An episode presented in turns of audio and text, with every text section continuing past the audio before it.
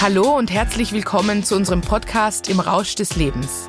Einem Podcast, in dem wir uns mit Themen wie Burnout und Sucht beschäftigen, wie man aus diesen unschönen Situationen des Lebens wieder rauskommen kann und wie man glücklich bleiben kann.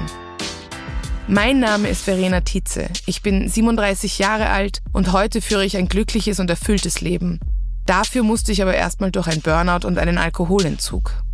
Gemeinsam mit Professor Michael Musalek, Psychiater und Psychotherapeut und Vorstand des Instituts für Sozialästhetik und psychische Gesundheit an der Sigmund Freud Universität, werden wir Folge für Folge Themen aufbereiten, die mich, aber auch so viele Menschen da draußen beschäftigen.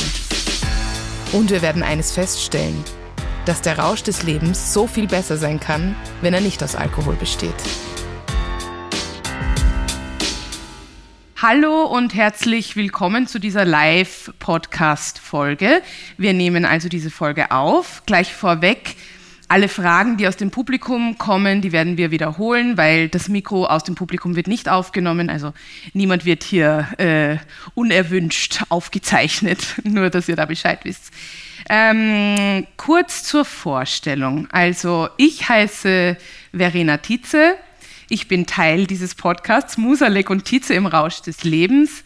Ich bin Künstlerin, ich bin Autorin, ich bin ausgebrannt 2020, also ich hatte ein massives Burnout und spiele jetzt ähm, auf Wiens Bühnen, auf Österreichs Bühnen und da geht es viel eben um Burnout, um Alkoholismus, um all diese Themen, die mich damals beschäftigt haben.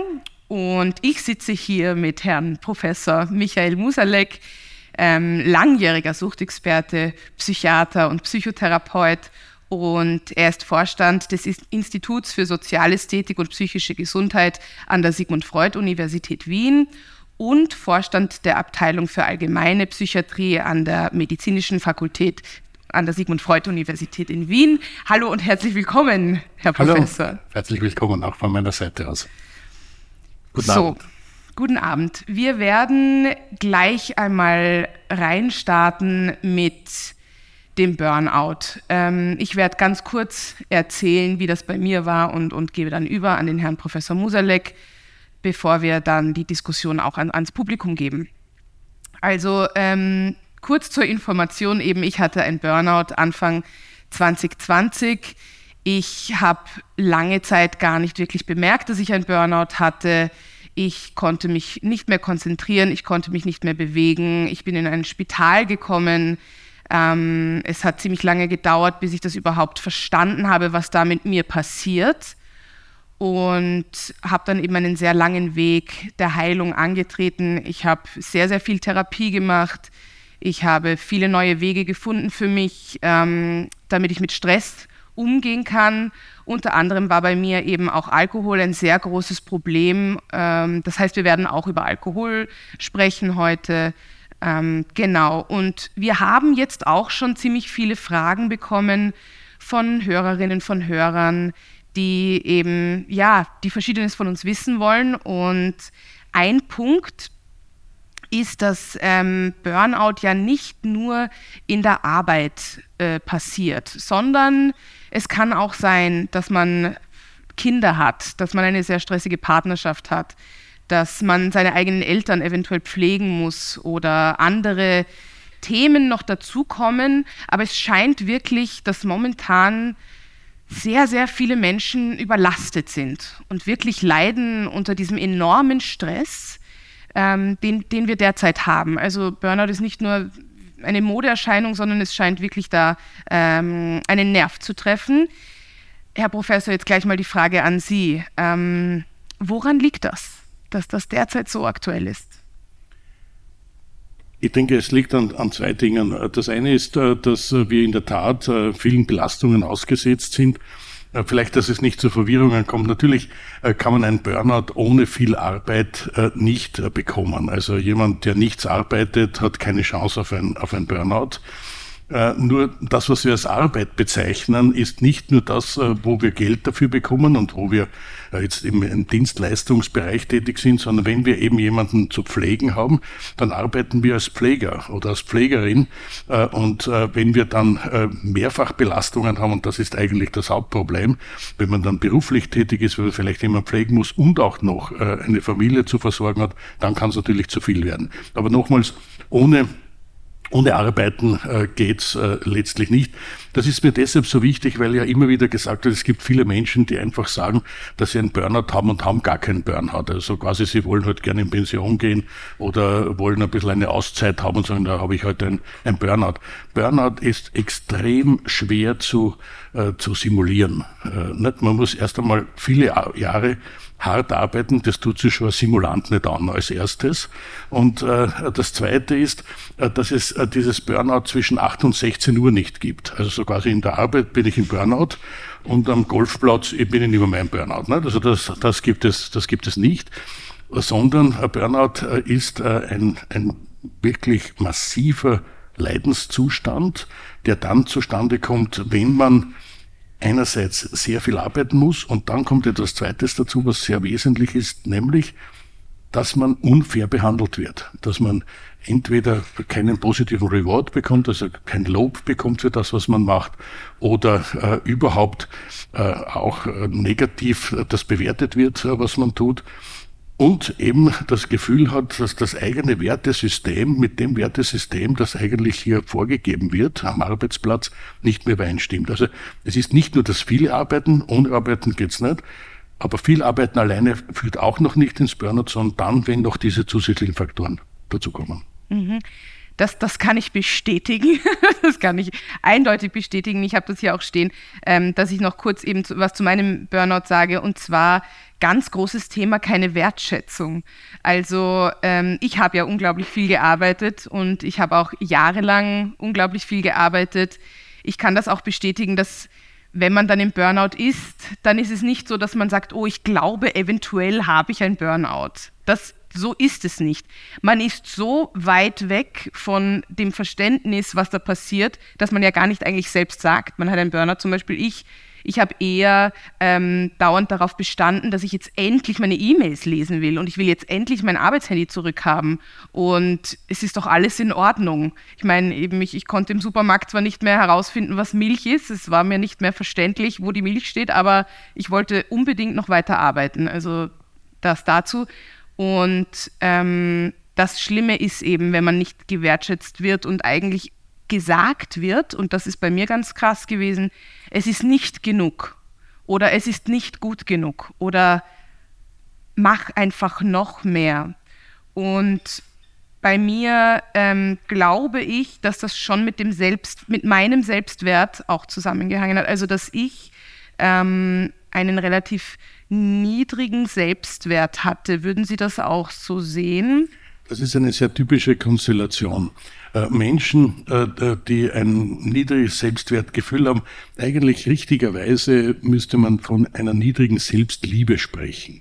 Also es hat nichts mit Narzissmus zu tun oder, oder mit Selbstverliebtheit zu tun, sondern Selbstliebe bedeutet, dass ich mich selbst so wie ich bin eben liebe und die allermeisten Menschen lieben sich nur dann, wenn sie eine großartige Leistung bringen oder eben wenn sie Erfolg haben. Und wenn sie keinen Erfolg haben, dann lieben sie sich nicht, entziehen sich diese Liebe sehen sich selbst nicht als wertvoll an und müssen damit natürlich äh, wieder mehr leisten und mehr Erfolg haben. Und wenn dann äh, der positive Reward ausbleibt, also die Wertschätzung von außen und das Lob von außen ausbleibt, dann muss man noch mehr machen und dann wird man eben genau in das hineingetrieben, was dann letztlich ins Burnout führt. Mhm. Also der Selbstwert ist da oft, ist, ist da oft gekoppelt dran. Also ja. Mhm. Das Selbstwertgefühl ist ja ein, ein, insofern etwas sehr Problematisches, weil ja die meisten äh, das gar nicht reflektieren. Also die allermeisten ja. wissen ja nicht, äh, sondern finden es für ganz normal, dass sie sich nur dann wertschätzen, wenn sie super sind, wenn sie gut ausschauen, wenn sie gut drauf sind, wenn sie eine große Leistung gebracht haben oder wenn sie eben erfolgreicher sind. Und äh, bemerken gar nicht, äh, dass sie letztlich sich selbst nicht als Mensch wertschätzen. Wenn man, wenn man jemand gern hat, wenn man äh, sein Kind gern hat oder seinen Partner gern hat, dann hat man den natürlich auch dann gern, wenn man, wenn, wenn der nicht so schön ausschaut oder wenn er einmal krank ist oder einmal vielleicht auch äh, in der Arbeit nicht so gut gewesen ist. Das ändert nichts an der Liebe. Und da sieht man genau den Unterschied äh, zwischen äh, fehlender Selbstliebe und äh, den Möglichkeiten, die wir eigentlich hätten, mit uns selbst umzugehen, nämlich liebevoll umzugehen. Mhm. Also das ist etwas, was man dann lernt. Also ich habe das zum Beispiel gelernt über Zeit, aber unglaublich viel Arbeit. Also bei mir ist das jetzt übrigens drei Jahre her. Ja, tatsächlich drei Jahre her. Und ähm, ich bin immer noch daran, also die, diese, diesen Selbstwert aufbauen oder die Selbstliebe und die Selbstakzeptanz, das ist eine unglaublich langwierige Sache, kommt mir vor. ähm, so, ja. so, langwierig, dass es ein Leben lang äh, Ein Leben dauert. lang. Ja, no. Genau. Ähm, zu mir noch äh, dazu, was da dazu kommt, sind natürlich die Coping-Strategien, also die, die Bewältigungsstrategien, die man hat dass ähm, die das auch nochmal begünstigen, oder? Also bei mir war es eben der Alkohol. Ich habe unglaublich viel getrunken, um mich zu entspannen oder um mir vielleicht auch einen Selbstwertkick zu holen. Also ähm, wenn man trinkt, fühlt man sich ja gleich mal ein bisschen charmanter oder schöner oder, oder kann besser flirten oder was auch immer. Also der Alkohol hilft einem ja irrsinnig, den Selbstwert zu pushen, vermeintlich. Ähm, es ist allerdings leider nur vermeintlich. Ähm, Alkohol macht äh, zwei Dinge. Das eine ist, äh, dass man eben die Realitäten nicht mehr ganz so wahrnimmt, wie sie eigentlich sind und etwas beschönigt sieht. Man sagt ja, man, man sauft sich schön nicht? oder sauft etwas äh, schön leider. Äh, und das stimmt schon bis zu einem gewissen Grad. Auf der anderen Seite aber, wenn man jetzt dauernd erfolgreich sein muss und möchte, dann kommt man natürlich unter Druck. Und wenn wir unter Druck kommen, dann haben wir Spannungsgefühle und diese Spannungsgefühle werden wir nicht so leicht wieder los.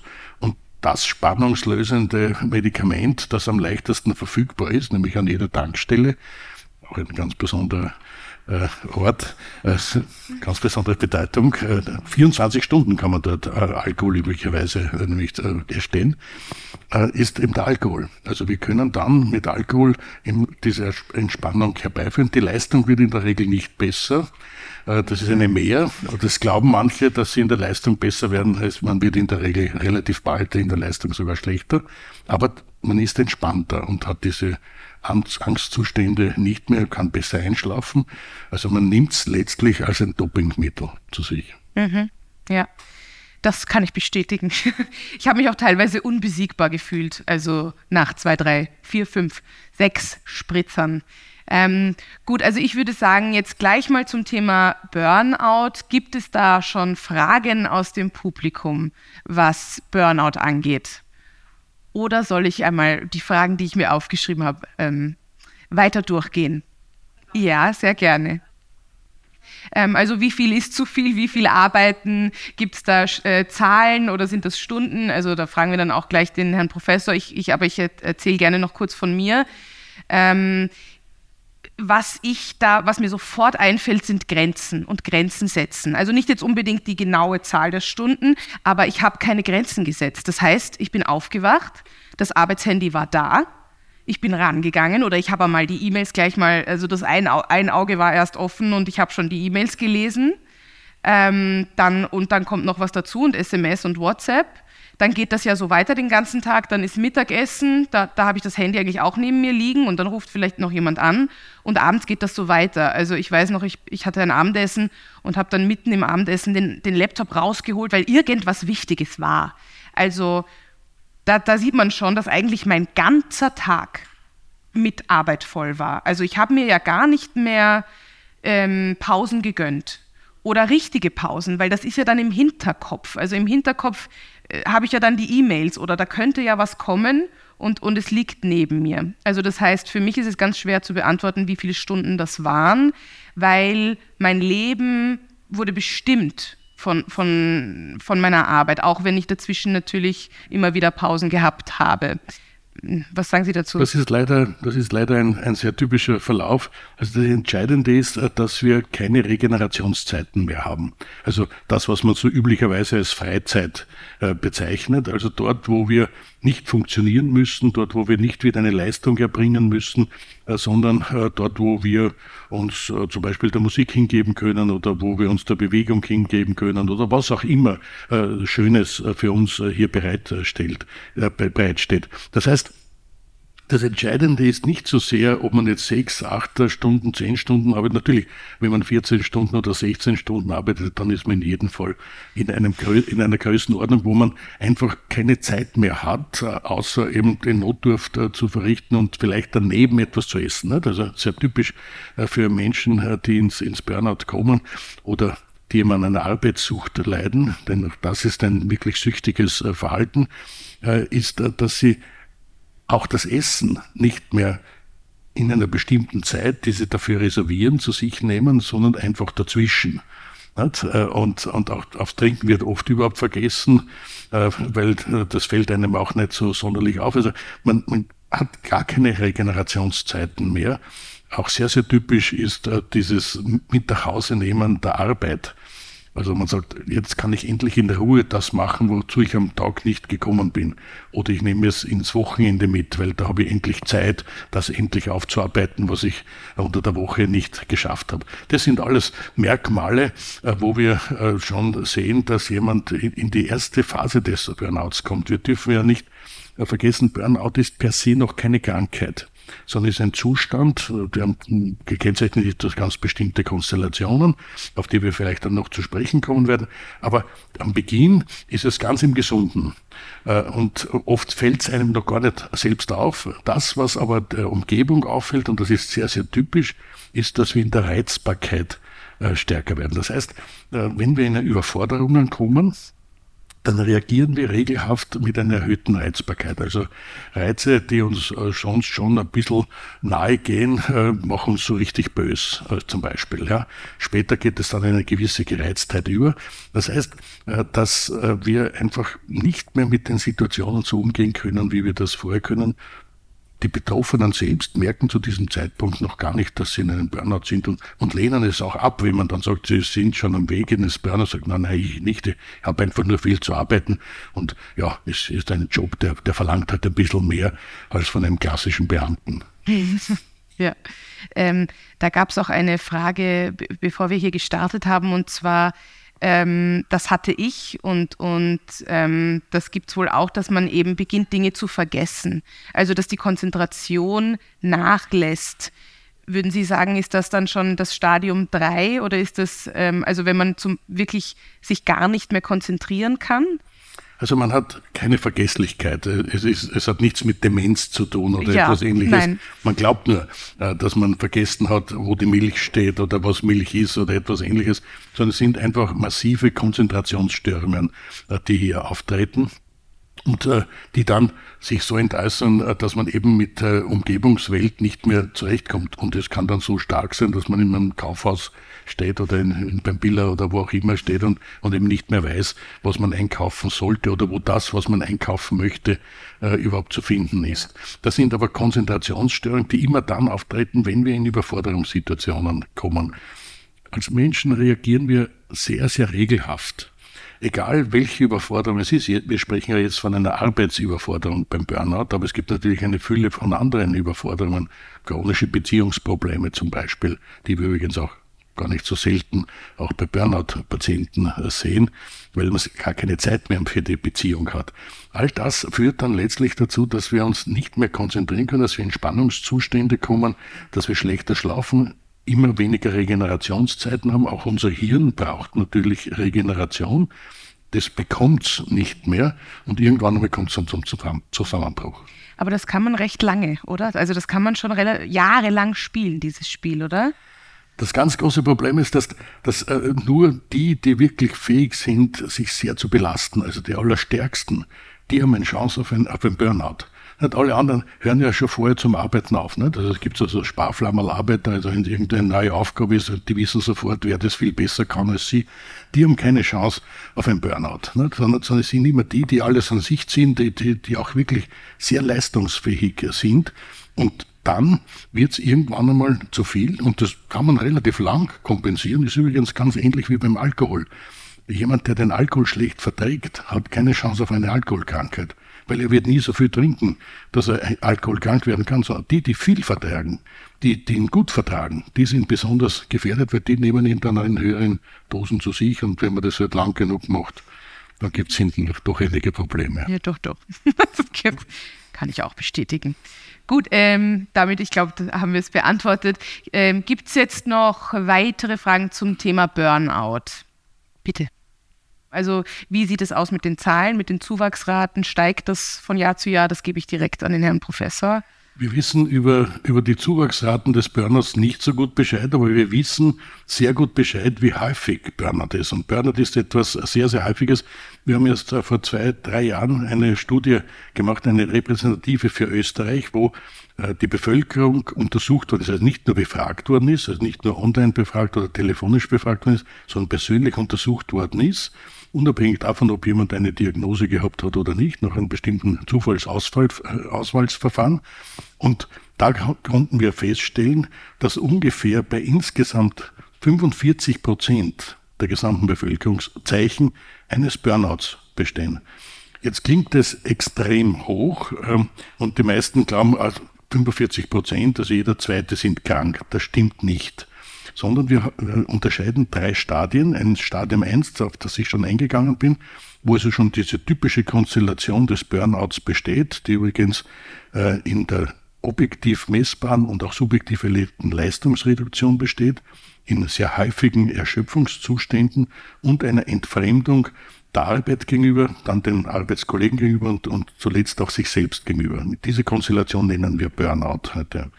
Und wenn es mit Arbeit im Zusammenhang steht, dann äh, wird auch diese Diagnose gegeben, die aber eigentlich noch keine Krankheitsdiagnose ist, weil in Stadium 1 nochmal sind die Patienten, die Menschen, Entschuldigung, die Menschen noch keine Patienten, sind noch ganz gesund.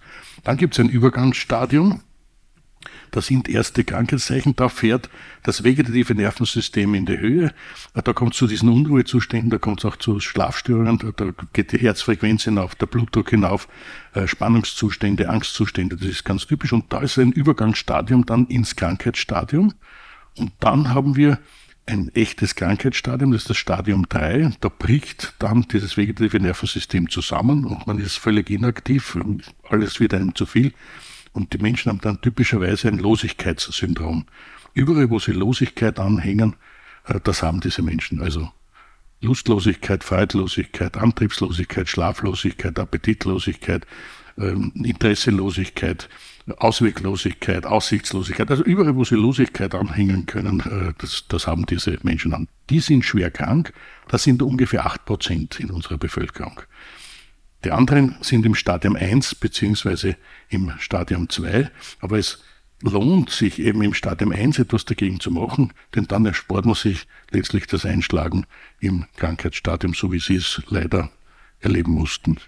Ähm, da habe ich eigentlich direkt eine Frage dazu, ähm, die auch kam von, von äh, einer Hörerin, und zwar ab wann braucht man professionelle Hilfe, wann kann man selbst noch die Reißleine ziehen. Da möchte ich vorher noch dazu sagen, das war bei mir ja nicht vorstellbar. Also ich war so blind, also ich bin da so hineingeritten in dieses Burnout, ähm, dass es konnte auch keiner wirklich zu mir sagen, so im Sinne von Verena, mach eine Therapie oder ich, ich weiß es nicht, also was auch immer ich hätte tun können. Ähm, ich finde, das ist eine sehr spannende Frage, weil ich frage mich auch, in welchem Paralleluniversum hätte ich es denn früher erkennen können? Weil ich bin ja, man ist in dieser Bubble auch, also man ist ja in dieser Welt drinnen, weil alle anderen um einen rum arbeiten auch unglaublich viel und man will ja auch immer mehr leisten und man will ja immer besser werden. Und also ich habe auch diesen Drang gehabt, dass ich die Beste bin und dass ich äh, besonders viel und gut leisten kann. Und wenn ich jetzt daran zurückdenke, sehe ich nicht, wo wo ich hätte einhaken können, dass ich nicht ins Stadium 3 mit Pauken und Trompeten gehe, sondern dass ich vielleicht schon bei äh, ein bisschen weniger Stress ähm, die Reißleine ziehe. Also das, ähm, gibt es da konkrete Beispiele oder was gibt es denn da, dass man vielleicht tatsächlich früher es erkennen kann, nicht so wie ich?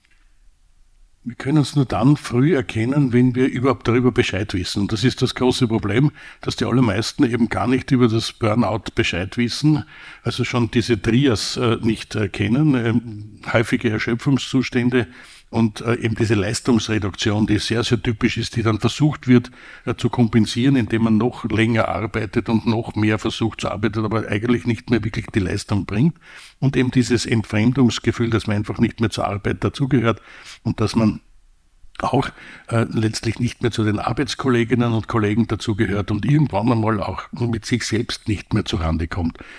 Das ist die erste Konstellation, die man wissen muss. Und wenn man an sich selbst feststellt, dann geht es in einen zweiten Schritt darum zu sagen, wie geht es mir jetzt körperlich? Äh, ist es wirklich so, dass ich schon Spannungszustände habe, dass ich, äh, dass ich äh, schlecht einschlafen kann, dass ich immer wieder in der Nacht aufwache? Und da sollte dann schon ein rotes Lampchen läuten.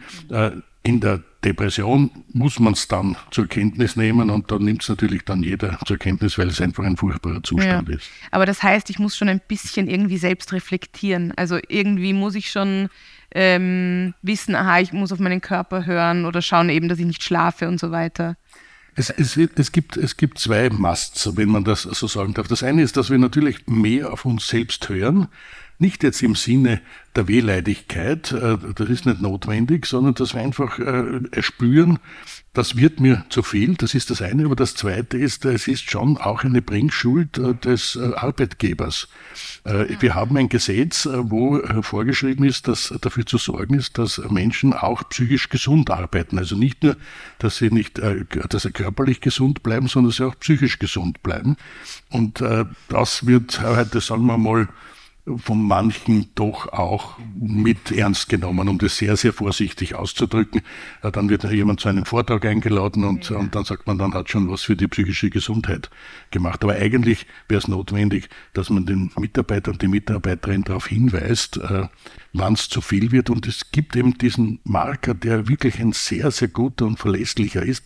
Wenn Mitarbeiterinnen oder Mitarbeiter, die eigentlich nette Menschen sind äh, und auch sehr umgänglich sind, plötzlich so leicht in die Luft gehen, plötzlich bös werden, plötzlich auch schwierig werden, dann sollte man zumindest dran denken. Da gibt es viele Gründe, warum das sein kann. Es gibt natürlich auch andere Gründe, muss nicht immer ein Burnout sein, aber, aber das sollte ein erstes rotes Lämpchen zu leicht beginnen. Also, dass ich als Kollegin auch das vielleicht irgendwie versuche, vorsichtig anzusprechen oder das äh, und darauf hinzuweisen.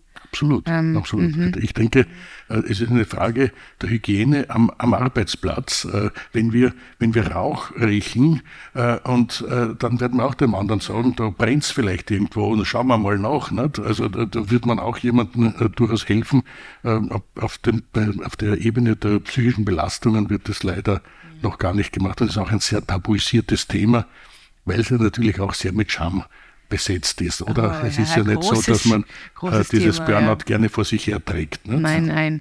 Also Scham ist eine große Kiste, die wir jetzt auch aufmachen könnten. Aber ja, also ich habe mich unglaublich geschämt. Also für mich war das alles ganz schlimm und besonders, wenn man dann im Burnout ist, schämt man sich ja umso mehr. Also man schämt sich davor und, und mittendrin und danach. Und wenn man dann auch noch ein Alkoholproblem hat, dann ist es sowieso vorbei. Also dann, das ist nochmal ein ganz krasses Tabu und deswegen ist es ja so wichtig, dass wir darüber reden oder dass wir darüber diskutieren und da ein bisschen auch eine, eine Awareness schaffen.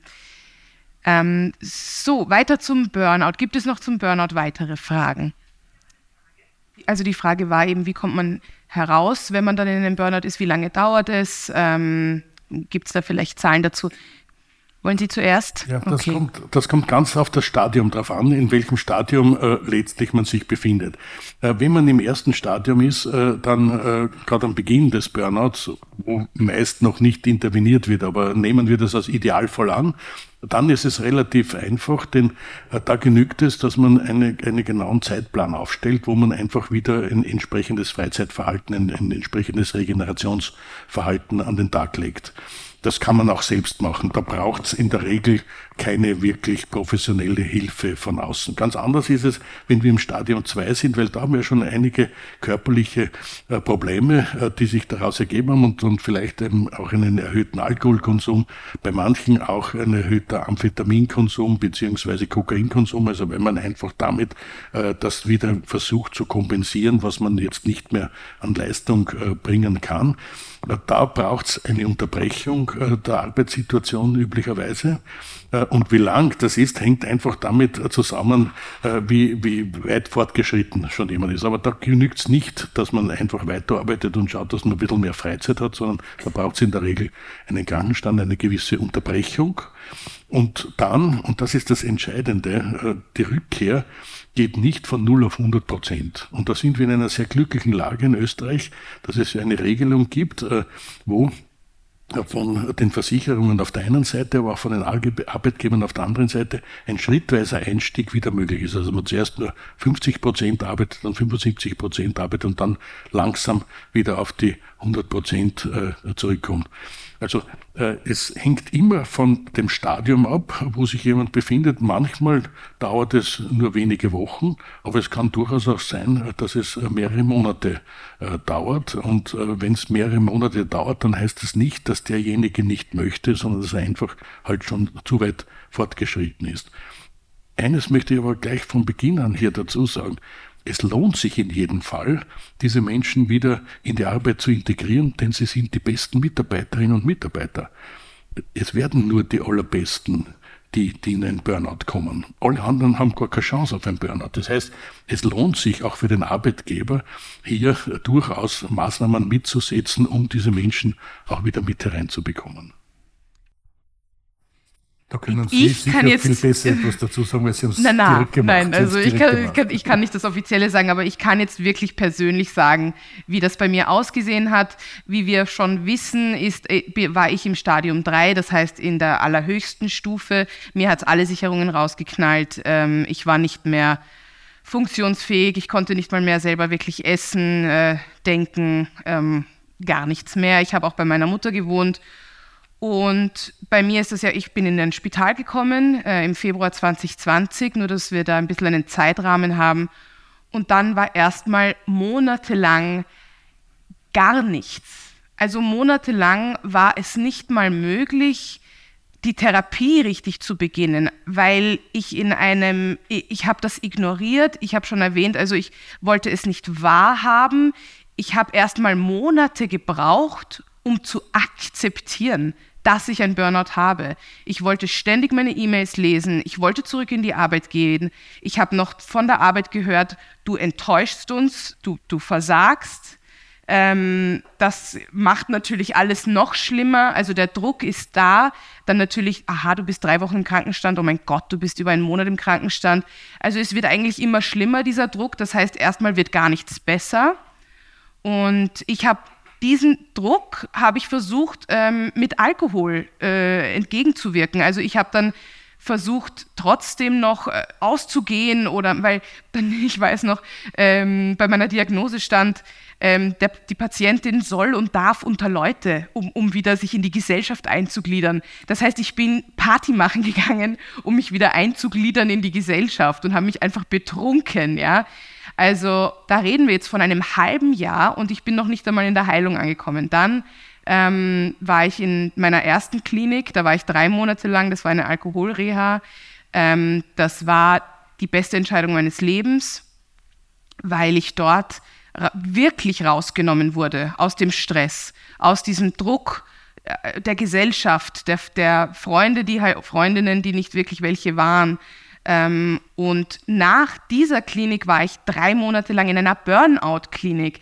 Also, und dann, danach war ich ein paar Monate lang Kitesurfen. Also, mein Heilungsprozess war bestimmt eineinhalb bis zwei Jahre und das ist nicht abnormal. Das, also, wenn man wirklich so weit ist, wie ich es war, gehört so unglaublich viel dazu, da wieder zurück ins Leben zu finden, beziehungsweise man kann ja nichts mehr so machen wie früher. Das heißt, alle Säulen, die man hat, oder ich spreche sehr persönlich von mir, die musste ich mir neu aufbauen. Sprich, neue Freunde, neue Hobbys, weil eben jeden Tag in die Bar gehen ist nicht mehr mein Hobby jetzt.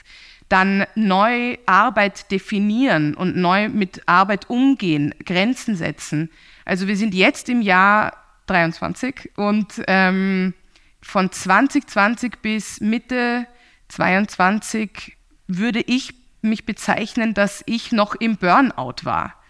Ähm, also wenige Wochen, in Stadium 3, wenige Wochen, da kann ich nur den Kopf schütteln, weil, also, und ich habe wirklich mein, weil eben, ich, ich bin eine klassische Burnout-Patientin, ich bin unglaublich diszipliniert und ich habe alles gegeben, um gesund zu werden. Das auch noch dazu, also das war mir nicht egal, sondern ich habe wirklich alles in meiner Macht getan, damit ich wieder gesund werde. So viel dazu. Das ist leider sehr typisch. Äh, und äh, das ist auch für den Heilungserfolg äh, nicht immer der optimale Weg, dass gerade diese Patienten versuchen, auch da wieder eine Superleistung hinzulegen. Also nicht auch den Heilungsprozess voranschreiten zu lassen, sondern es in die Hand zu nehmen und, und ich mache es und ich mache eine super Therapie und mache noch mehr und auch das noch. Und das führt in der Regel nicht dazu, dass man rascher gesund wird. Und insofern ja, ist es auch, auch für den Therapeuten eine gar nicht einfache Situation, denn wir sind natürlich sehr froh, wenn Patienten mitarbeiten. Besonders schlecht ist, wenn sie gar nicht mitarbeiten. Aber sie dann auch gleichzeitig zu bremsen, ist gar nicht, gar nicht so einfach. Ne? Ja, man will ja, ich habe sehr viel mitgearbeitet in meiner Therapie. ich habe mein Bestes gegeben. Ja. Gut, weitere Fragen zu Burnout. Ja, gleich da vorne ein bisschen eine provokante Frage. Und zwar, diese Menschen, die auch ins Burnout geraten, haben sie eventuell den falschen Job gewählt oder sind sie in der falschen Branche? Das kann natürlich schon sein, aber ist eher selten, denn äh, das Typische bei, bei Burnout-Patienten ist, dass sie ihre Arbeit extrem gerne tun. Und nur was man äh, auch besonders gerne tut, das macht man natürlich auch im Übermaße. Und gleichzeitig sind es auch in der Regel eben sehr leistungsfähige Menschen. Und diese Kombination führt am ersten ins Burnout. Aber nochmals, die, äh, die, das viele Arbeiten ist eine wesentliche Grundvoraussetzung für das Burnout, aber es ist nicht die alleinige Ursache. Und insofern stimmt Ihre Frage äh, bis zu einem gewissen Grad sehr, denn äh, genau diese Faktoren, dass ich äh, nicht ernst genommen werde, dass ich nicht wertgeschätzt werde, dass ich unfair behandelt werde, äh, dass ich in einem Wertesystem arbeiten muss, das einfach mit meinem nicht kompatibel ist. Und das sind die wesentlichsten Faktoren zur Entstehung des Burnouts. Da ist man natürlich am falschen Arbeitsplatz, ohne Zweifel.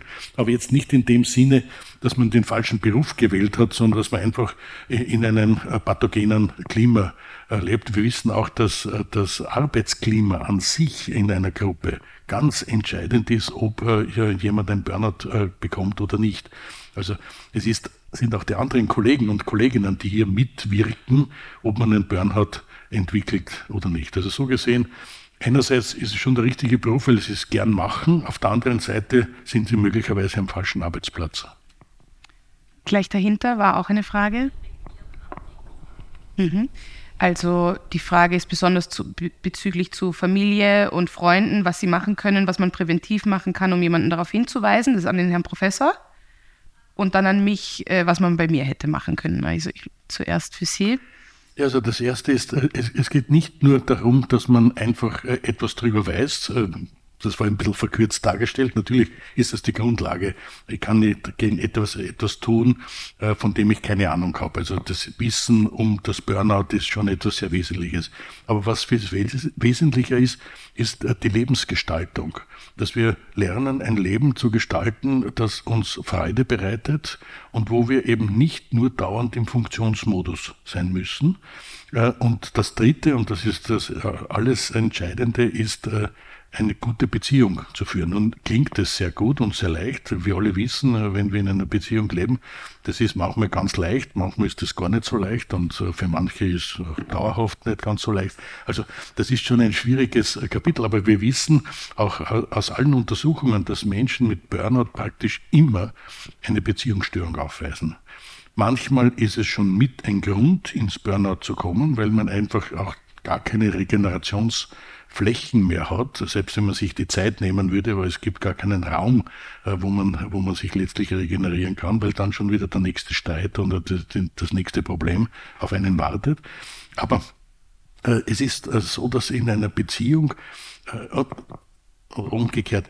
Natürlich, manchmal ist es auch die, die Folgeerscheinung eines, eines Burnouts. Also wenn ich natürlich äh, so viel arbeite, dass ich keine Zeit für die Beziehung habe, dann ist die Chance, äh, dass eine Beziehung gut äh, weiter besteht, natürlich nicht gegeben, weil ja Beziehung nicht etwas ist, was wir haben oder nicht haben, sondern Beziehung ist etwas, was wir nur dauernd leben können, indem wir dauernd werden können. Also wenn wir nichts für eine Beziehung tun, geht jede Beziehung, auch die allerbeste, von alleine auseinander, weil die Zentrifugalkräfte immer größer sind als die Zentripetalkräfte. Also das, was wir prophylaktisch machen können, ist zu schauen, dass wir möglichst in einer schönen Beziehung leben und dass wir ein ausgewogenes Verhältnis haben zwischen Regenerationszeit und, und Arbeitszeit und dann einen Arbeitsplatz zu suchen, wo man möglichst nicht unfair behandelt wird, wo das eigene Wertesystem nicht mit Füßen getreten wird und wo das Arbeitsklima zumindest ein halbwegs erträgliches ist. Also ja, das ist bei mir war das äh, ähnlich und äh, da sind wir gleich beim Problem beim, bei Beziehungen. Also ich rede jetzt nicht nur Partner, sondern ich rede, rede von Freundschaften, Familie und so weiter. Das, ähm, das Netz, in dem ich war, war schon ganz schön ungesund. Also das ist jetzt nicht die Schuld von jemandem, sondern ich war in diesem System, das schon so aufgebaut war, dass viele um mich herum auch so gearbeitet haben wie ich, auch so getrunken haben wie ich ähm, dass auch meine, Be meine Beziehungen zu Partnern war mit viel Party und viel Streit und viel Drama. Also da, da haken wir da genau ein. Ähm, ich hatte, aber das wusste ich natürlich nicht, aber ich hatte sehr ungesunde Beziehungen, sehr dramatische Beziehungen. Das erhöht ja den Stress einfach noch mehr. Und ich glaube, was ich gebraucht hätte, also zu deiner Frage, was ich gebraucht hätte, wäre gewesen äh, Stabilität, Verständnis, Ruhe, jemand, der mich äh, in den Arm nimmt und, und äh, mit mir das wirklich entspannt und auf einem, einem ruhigen Boden äh, mit mir bespricht oder für mich da ist. Und ähm, ich habe das aber ja gar nicht zugelassen, weil ich in so einer hohen ähm, Tension war, also weil ich immer so gestresst war und ich selbst so dramatisch war und hochs und tiefs und überhaupt und und so weiter, dass ähm, das bei mir gar nicht möglich war. Und deswegen war es so wichtig, dass ich bei mir ansetze und auch bei meinen Beziehungen und wie ich Beziehungen führen will. Also das ist auch ein sehr starker, ein, ein großer Teil meiner jetzigen Arbeit, dass ich neue Beziehungen aufbaue. Meine Freundschaften sind auch ganz anders, tiefer, ähm, bedeutungsvoller auch, ja. Ähm, die Beziehungen zu meinen Eltern oder zu meiner Familie ändert sich stetig derzeit. Also das verstehe ich sehr gut, dass Sie das sagen, ähm, dass so Burnout-Patienten, Patientinnen oft da auch äh, ansetzen dürfen, ähm, was, was Beziehungsmuster angeht. Also da war einfach ganz, ganz viel Arbeit bei mir zu tun und da musste ich bei mir anfangen. Also das wäre ganz schwer gewesen, da präventiv dann noch was zu tun. Also das sehe ich jetzt im Nachhinein so. Ganz allgemein gesprochen äh, vertragen wir ja Belastungen als Menschen gut. Es ist ja nicht so, dass wir äh, bei jeder äh, Belastung schon äh, überbelastet sind und es nicht schaffen. Äh, wir vertragen vor allem auch Akutbelastungen sehr, sehr gut. Äh, viel besser, als wir uns das zutrauen. Ich bin immer ganz verwundert, was, was Menschen alles äh, ertragen können an Schicksalsschlägen. Ich bin mit dem relativ häufig natürlich in meinem Beruf konfrontiert.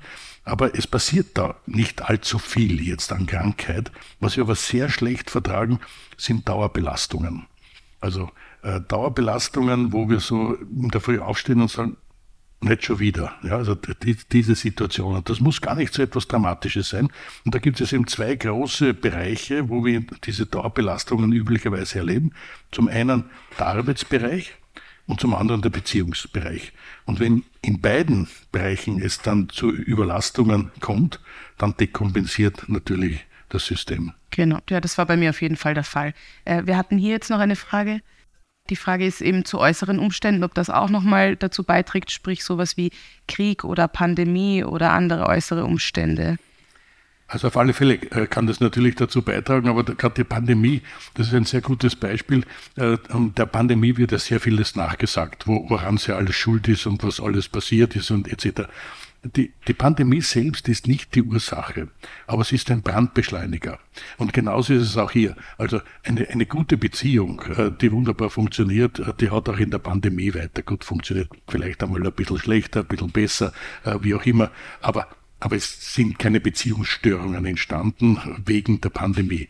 Aber die Beziehungen, die schon an der Grenze gewesen sind, die schon knapp davor gewesen sind, äh, möglicherweise nicht mehr ganz äh, so weitergeführt werden zu können, die sind da gebrochen.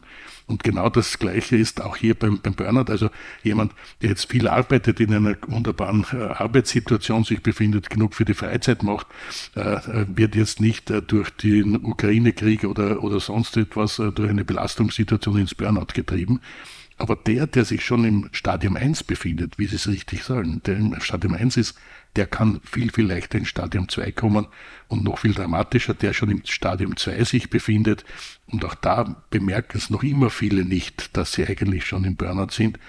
Die kommen dann ganz leicht ins, ins Stadium 3. Ja, da, also nur, nur passend noch zu mir als Anekdote.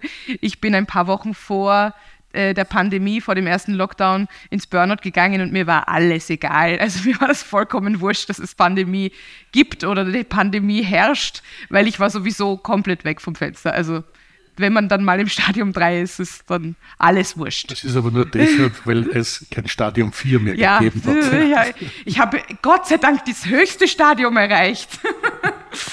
Ja, ähm, also wir würden an dieser Stelle jetzt äh, bei Burnout einen, einen Schlussstrich ziehen und äh, diese Folge beenden. Vielen Dank, Herr Professor. Vielen Dank an Sie. Ja. Und vielen Dank und, ja, an Sie alle. Vielen, vielen lieben Dank. Musalek und Tietze im Rausch des Lebens ist eine Produktion aus dem Red Bull Media House. Der Podcast wird produziert von Mesi Tötschinger und Johanna Schwarz.